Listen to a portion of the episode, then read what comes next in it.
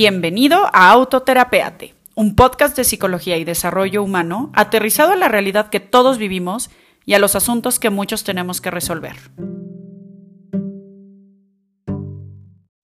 Hola, hola. Buenos días, buenas tardes, buenas noches. Bienvenidos a un episodio más de Autoterapeate Podcast. Yo soy Luga Ballesteros y me siento muy contenta de avisarles dos situaciones recientes. La primera es que Autoterapia te cumple un año. El 13 de marzo del 2021 fue cuando fue el lanzamiento del primer episodio.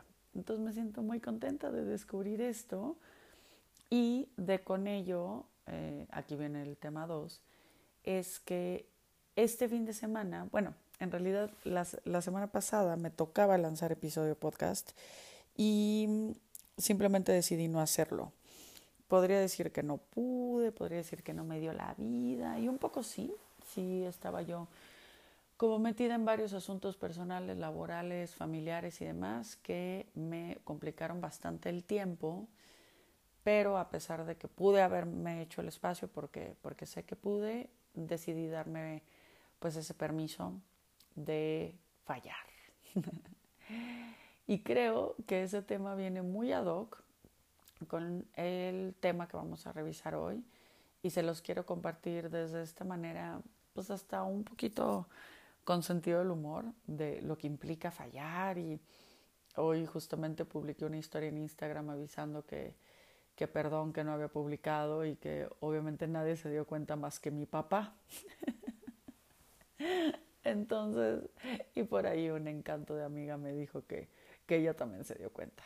Pero bueno, creo que quiero empezar este episodio porque em, creo que muchas veces cuando empezamos a trabajar en nuestros asuntos personales, llámese si eres distraído, distraída, llámese si eres controlador o controladora, si eres ultra estructurado o si eres súper disperso, si, no sé, tienes una tendencia a analizar las cosas o si eres mucho más de acción, si eres una persona altamente emocional o recurres a datos para tomar decisiones, si eres una persona que tiende a la extroversión y entonces eh, te relacionas de una mejor manera en acción, en verbalización, en contacto con otras personas, o si por el contrario tiendes mucho más a la introversión y buscas eh, espacios en privado, eres más reservado, reservada,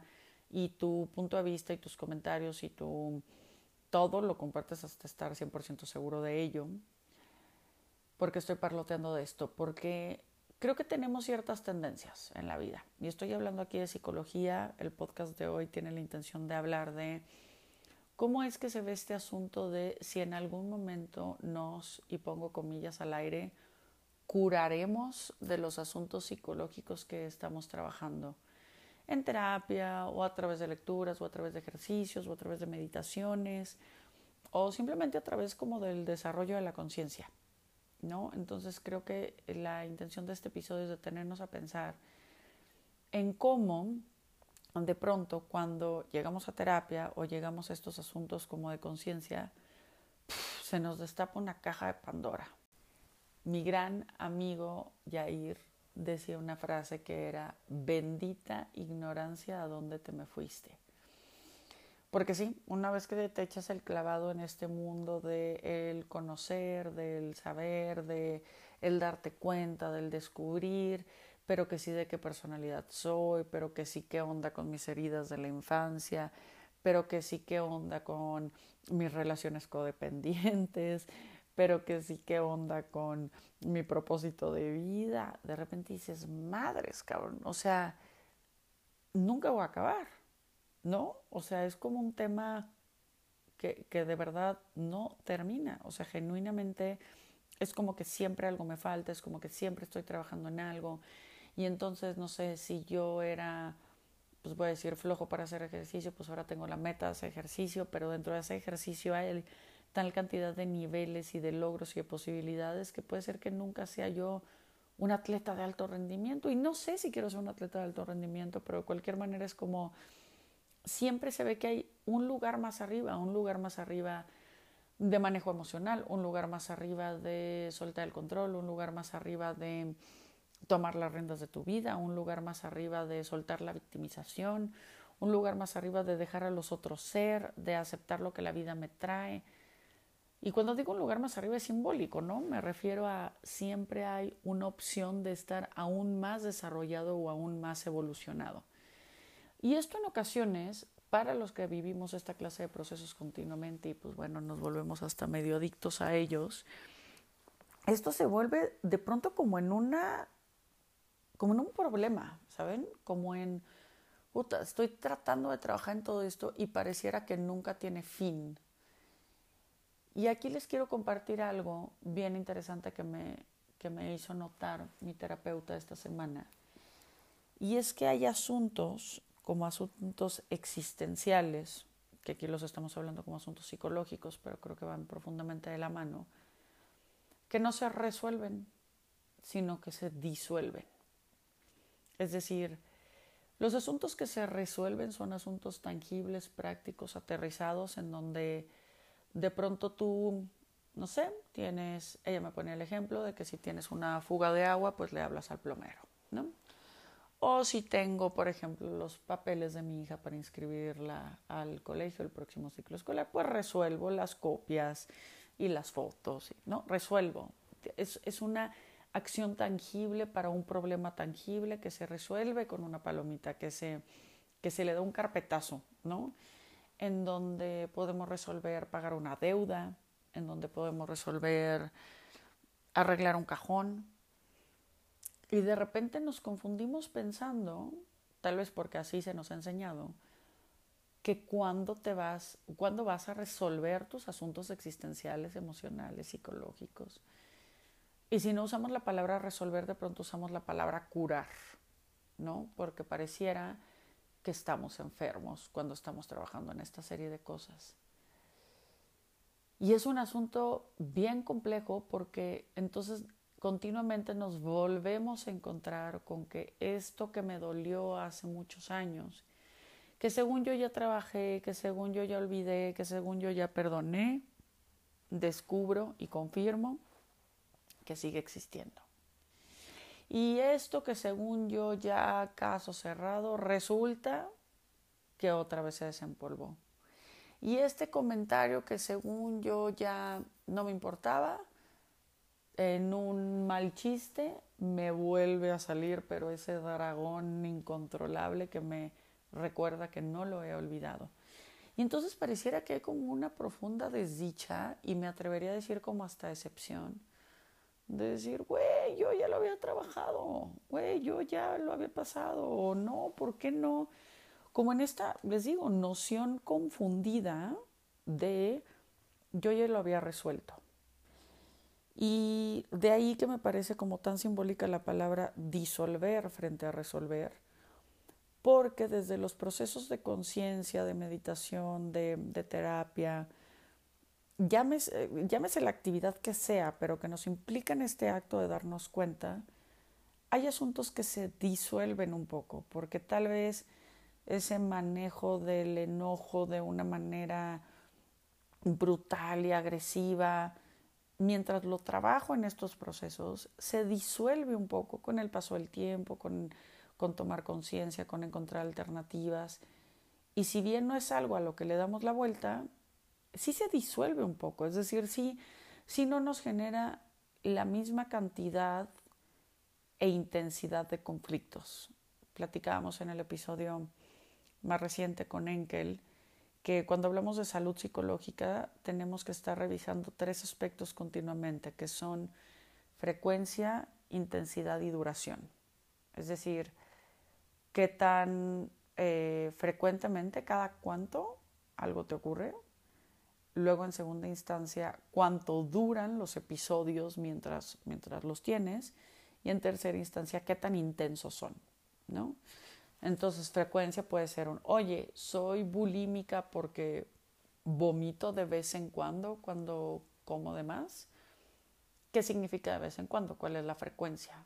Ah, pues no sé, ya ahí estaríamos hablando de una vez a la semana, o una vez al mes, o una vez al semestre, o una vez al día, ¿no? Y, pues ahí ya los expertos en trastornos alimenticios no lo podrán explicar. O duración, ¿no? Oye, este, yo no tomo alcohol en un día a día, no me pudiera eh, identificar como un, como un alcohólico, pero cuando agarro la fiesta me la echo por cuatro días seguidos, ¿no? Que ahí también pudiera estar mezclado con intensidad, pero bueno, aquí en duración, cuánto dura este periodo o este, cuánto tiempo me quedo enojado. Ahí estaríamos hablando de duración. Mientras que intensidad pues tiene que ver con la gravedad, ¿no? Con me enojo y soy capaz de, no sé, de gruñir, o me enojo y soy capaz de azotar una puerta, o me enojo y soy capaz de pegarle una pared y abrirme los nudillos, o me enojo y soy capaz de tirar una pantalla de, de televisión, ¿no? O sea, eso, ahí estamos hablando de estos temas. Entonces justo creo que estos procesos existenciales se disuelven en la medida que estos tres indicadores, frecuencia, duración e intensidad, cobran un sentido más saludable, ¿no? Es decir, esto que antes me estaba generando tantos asuntos complejos en términos de mis relaciones conmigo misma, con otros, con etcétera, hoy ya no son significativos como para marcarme en una falta de salud psicológica pero que se resuelvan. Así como de perfecto, palomita, trámite terminado, reciba su título de que soltó el control, reciba su este certificado de que ya es un ser desapegado, reciba su eh, estrellita en la frente porque ya aceptó que la muerte existe y que la vida es temporal. No, pues no. Eso no va a pasar, equipo. Eso no va a pasar y creo que aceptarlo como tal es un buen camino a la salud psicológica. Ojo, creo que es súper claro como es este discurso, pero quiero hacerlo explícito. Aceptar que no va a desaparecer necesariamente no significa decir, pues hoy así se chingan todos y me chingo yo. Es decir, estoy diciendo mucho, es decir, significa que puedo hacer cosas, para un camino de mayor templanza, para un camino que, que realmente me ayude a evitar todas esas catástrofes que pueden ocurrir si es que yo sigo en el camino de la involución. Pero cuando yo voy evolucionando, entonces voy encontrando nuevas formas de caminar en nuestra vida, no de resolver estos problemas, sino de caminar, de mirar, de tomar perspectiva, de enriquecerme. Y ahí es cuando estoy en proceso de disolver estos asuntos. Les digo todo esto porque personalmente estoy viviendo asuntos bien interesantes en términos de cambio en mi vida y de repente pasa esto, ¿no? Esto ya pasó o no, esto ya lo solté o no, Uta, ya me volví a enojar por esto que pensé que ya no me importaba o ya esto me volvió a detonar angustia que pensé que no existía, o ahora tengo este nuevo miedo que antes no se presentaba, pero me recuerda este otro miedo que sí antes se había presentado.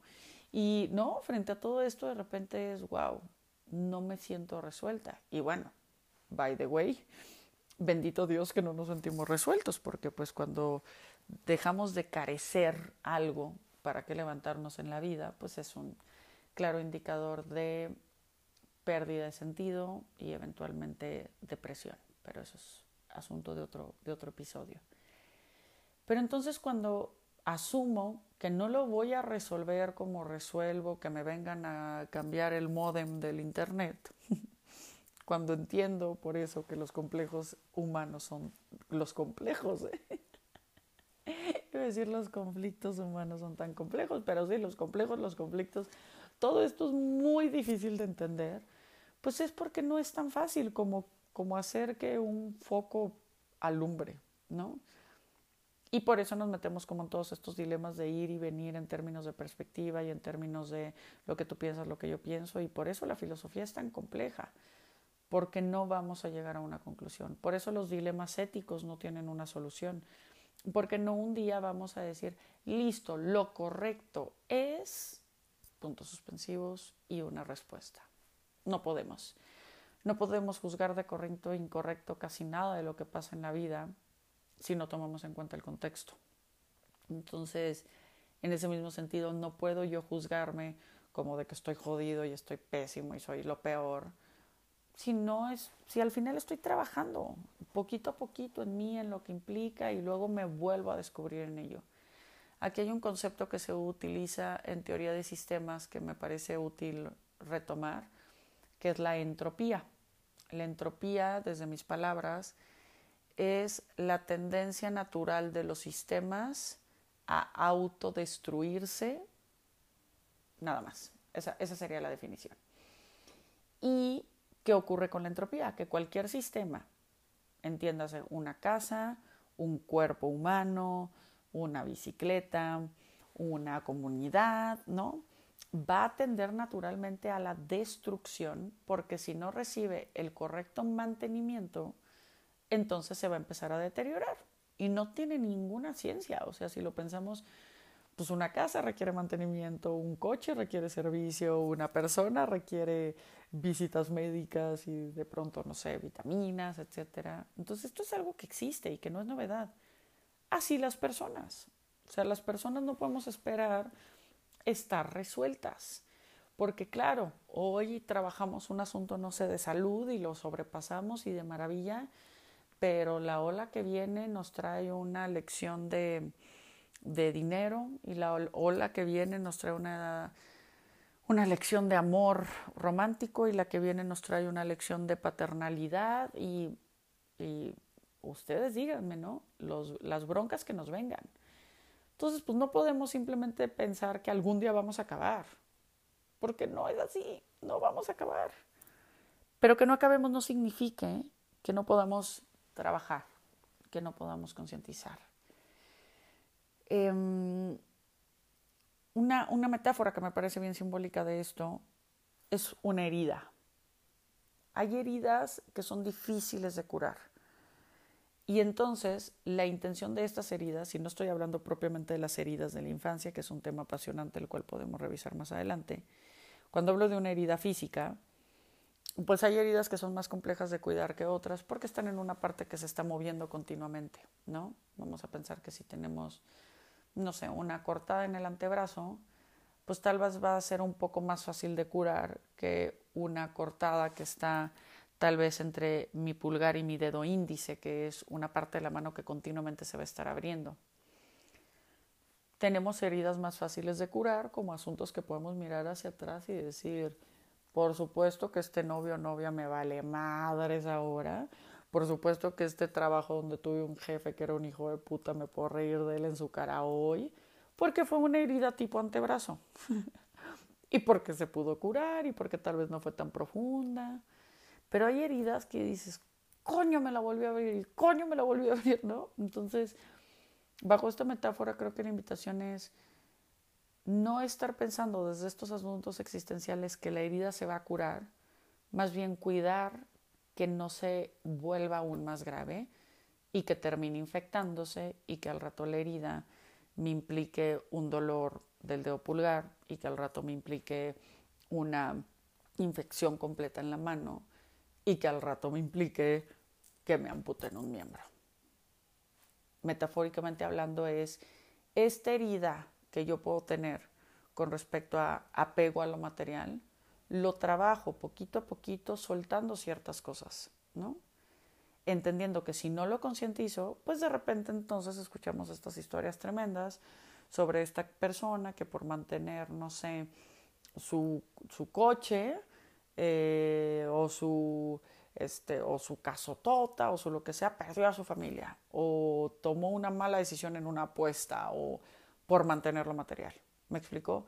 O lo mismo por mantener el cuerpo, ¿no? Esta persona por estar tan apegada a su imagen, entonces dejó de comer, entonces, eh, no sé, eh, se estuvo editando tanto las fotos que en el momento que alguien le comentó algo acerca de su cuerpo real, perdió el control y agredió.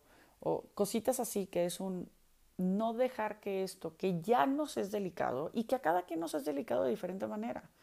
Lo que para mí puede ser mi historia con la comida, para el de enfrente su historia con el alcohol, para el de al lado su historia con su mamá, para el otro su historia eh, con el trabajo y el fracaso.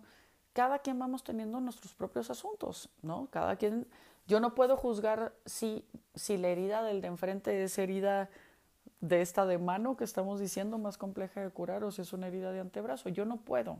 Solamente él y sus historias y sus creencias y su vida nos puede confirmar qué tipo de herida es. Y yo no estoy en el lugar ni en el poder jamás de juzgar, ay hombre, ya supéralo. Ah". No puedo, no puedo porque no me pinche toca y porque nadie me lo pidió. Y porque con el mismo respeto y compasión con el que yo tendría que ver mis propias heridas, toca ver a las de enfrente y a partir de ahí solo generar acuerdos de convivencia para que no nos afecte a ambos.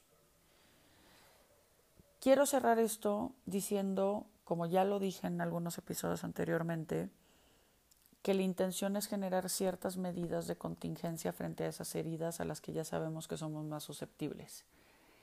Si yo tuve cáncer de piel en, no sé, en la frente, pues tal vez entonces tengo que hacer un doble esfuerzo por no exponerme al sol, por ponerme bloqueador, por usar gorra cuando me exponga al sol, por tal vez ir más lejos y entonces usar siempre trajes de baño que incluyan mangas, eh, tratar de evitar el, el, este, las albercas y demás en horarios de mucho sol, evitar enfocarme en deportes que sean al aire libre.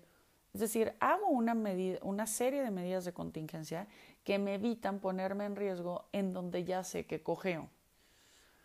Una, una frase que les digo mucho a mis clientes es, hay que entender cuando estamos funcionando como alcohólicos en cantina, ¿no? En estos primeros meses de recuperación. Si no sabes soltar el celular porque eres adicto a él, pues mételo un pinche cajón a ver si no te da vergüenza estarlo sacando, ¿no? O quien lo usa en el coche, avienta, cuando te trepes al coche, avienta el, coche, el, el teléfono a la cajuela para que no lo estés viendo en el, en el semáforo según tú y luego en el tráfico y luego chocando. Es decir, eso en donde tú te sientas particularmente frágil o poco controlado, no pasa nada. No es para que agarres el latigazo y para que te empieces a contar que eres un inútil y que no puedes ser. Es aceptar con compasión, esto me rebasa. Ah, hace poquito, yo desde muy pequeña me muerdo las uñas, muy, muy, muy pequeña. Y he intentado un montón de cosas y no lo logro. Y ahorita traigo unos uñones. ¿Y saben por qué? Porque traigo brackets. y porque no me las puedo comer, no, no es que no quiera, no me las puedo comer. Tengo muchísima curiosidad de cuando me los quiten qué va a pasar. En una de esas ya agarré costumbre y en una de esas no, ya veré. Pero hay cosas que nos superan. Y frente a eso que nos supera, lo mejor y lo más humilde que podemos hacer es declararnos frágiles.